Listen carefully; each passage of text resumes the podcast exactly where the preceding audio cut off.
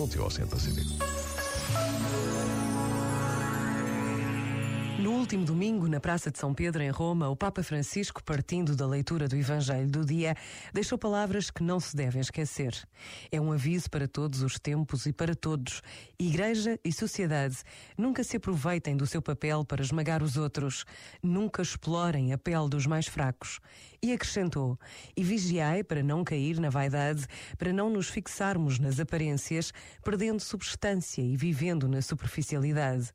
Por vezes, basta a pausa de um minuto para sentirmos a importância das palavras, não explorar os mais fracos, não viver de aparências.